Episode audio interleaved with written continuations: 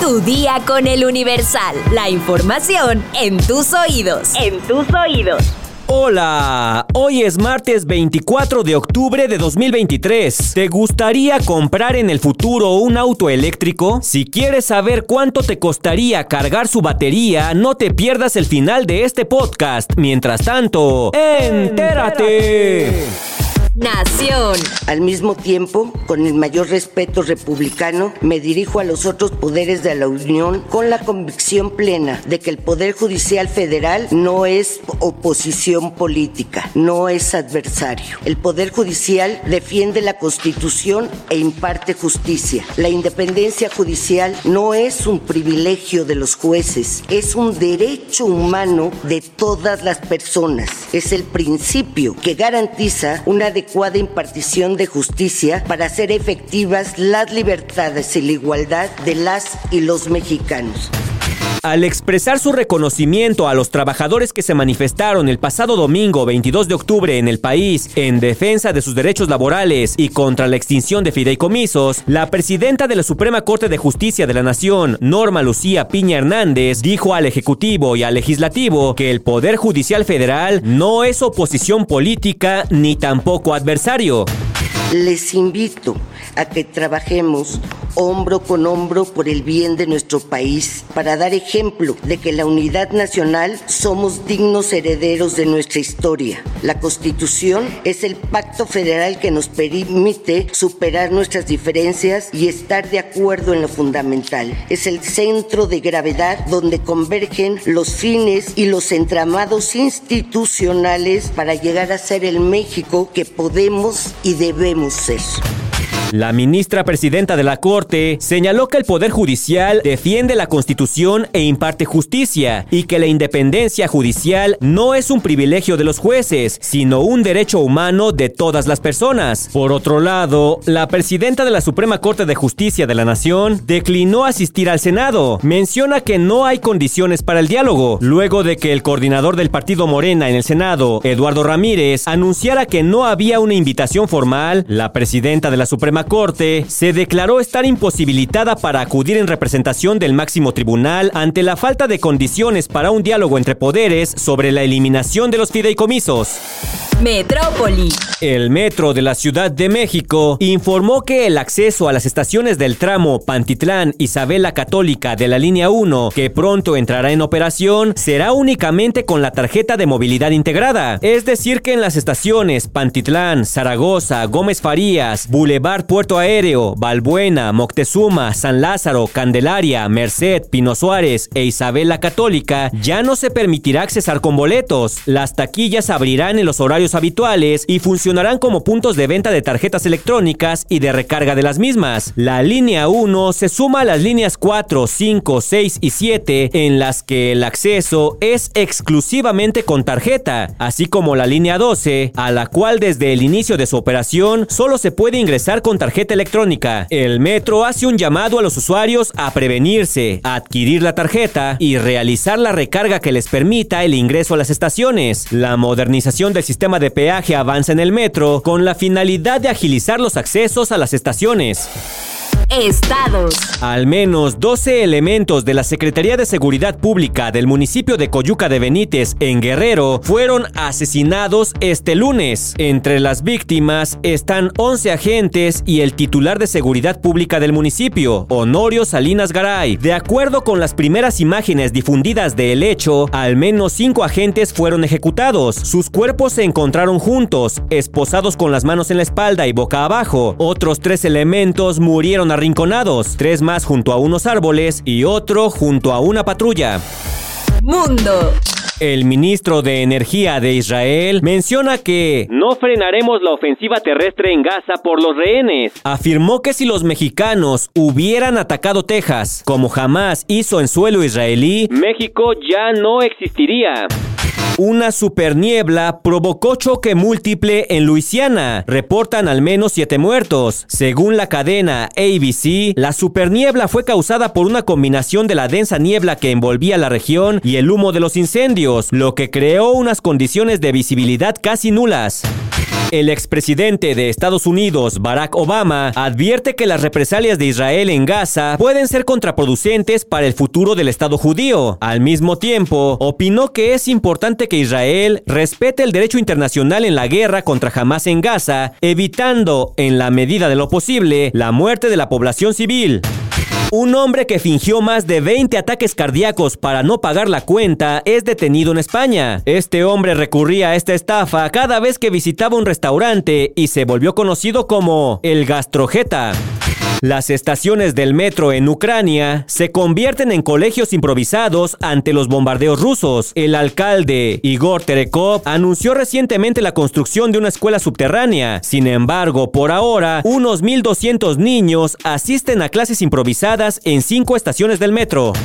Arrestan a más de 70 personas en Nigeria acusados de organizar una boda gay. La homosexualidad está castigada con la pena de muerte en el norte de Nigeria. Así lo estipula la Sharia, que es la ley islámica, aunque esta pena nunca se aplica.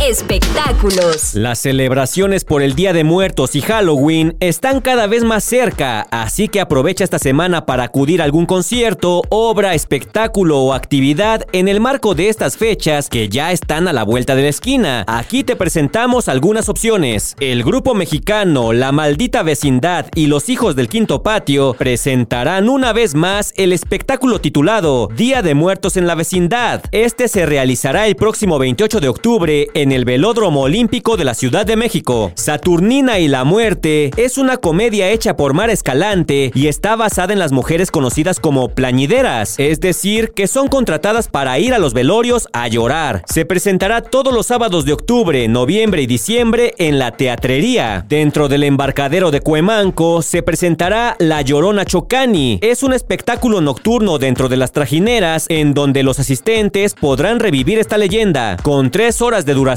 se presentará hasta el 4 de noviembre. En el Teatro Tepeyac se presentará la obra Calaveritas Mexicanas, la cual conmemora la tradición del Día de Muertos y la Catrina. Con música y baile se presentará hasta el 5 de noviembre. Y si eres amante de los paseos nocturnos, el 28 de octubre se llevará a cabo en la Avenida Reforma de la Ciudad de México un paseo nocturno de Día de Muertos. De las 7 a las 11 de la noche podrás recorrer el centro histórico en tu bicicleta. Estos son algunos de los espectáculos que se presentarán en la Ciudad de México y si tú vives en el interior de la República, te esperamos con los brazos abiertos.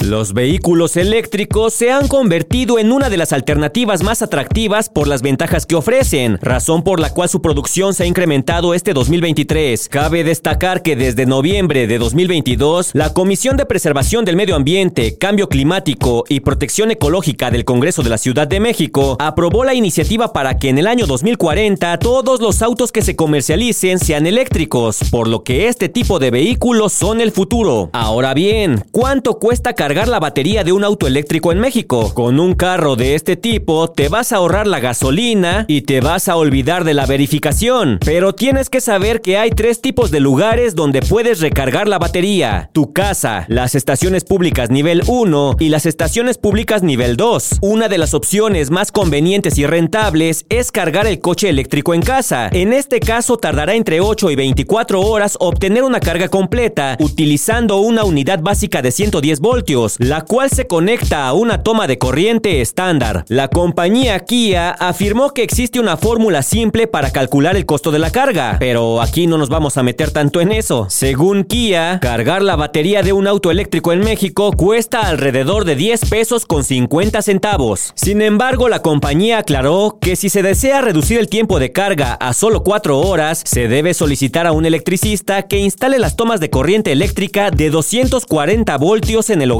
pero si no le quieres meter mano a la instalación eléctrica de tu casa, la carga de nivel 2 se puede hacer en las estaciones de carga pública donde cobran de 11 a 15 centavos por kilovatio hora, es decir, entre 2 y 8 pesos por un llenado completo de la batería. En cuanto a la carga eléctrica de nivel 3, la batería de un auto eléctrico se llena hasta el 80% de su capacidad en alrededor de 30 a 45 minutos. La mayoría de las estaciones de carga de nivel 3 cobran un promedio de 15 pesos por hora. Si quieres más información, consulta nuestra sección autopistas en eluniversal.com.mx. Vamos a leer unos cuantos comentarios. Mi sección favorita. Wicked García nos dice, es una exageración pelear por 50 centavos. Aunque es cierto, los de Oxo no perdonan y a veces te quieren vender dulces por el cambio. Joseph Kovacs nos dice, respecto a los 50 centavos, dependiendo del cómo informen que no hay cambio, podríamos dejarlos, pero si el encargado se pasa de altanero, igual nos echamos un tirito. Ketson nos comenta, ¿cuándo entenderá la gente que los Oxxo no son bancos? Si quieres cambiar tus billetes, no vayas a una tienda, ve al banco. Isra Estrada nos comenta, 50 centavos es absurdo. No es que sea rico, pero por esa cantidad no me voy a pelear con alguien. Arceaga nos dice, ay mi México, eres tan único. Imagínate vivir en Suiza y perderte estas noticias por 50 centavos. Máximo respeto, señor X. Jesús Nicolás Luna nos dice, en mi depresión,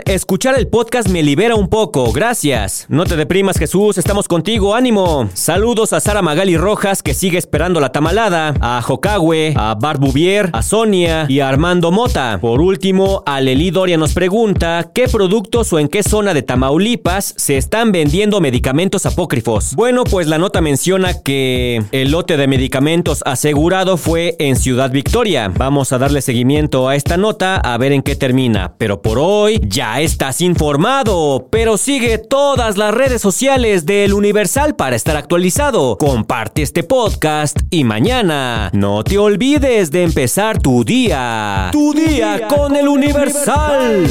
Tu día con el Universal. La información en tus oídos. En tus oídos. Even on a budget, quality is non-negotiable. That's why Quince is the place to score high-end essentials at 50 to 80% less than similar brands. Get your hands on buttery soft cashmere sweaters from just 60 bucks, Italian leather jackets, and so much more. And the best part about Quince, they exclusively partner with factories committed to safe, ethical, and responsible manufacturing. Elevate your style without the elevated price tag with Quince. Go to quince.com slash upgrade for free shipping and 365-day returns.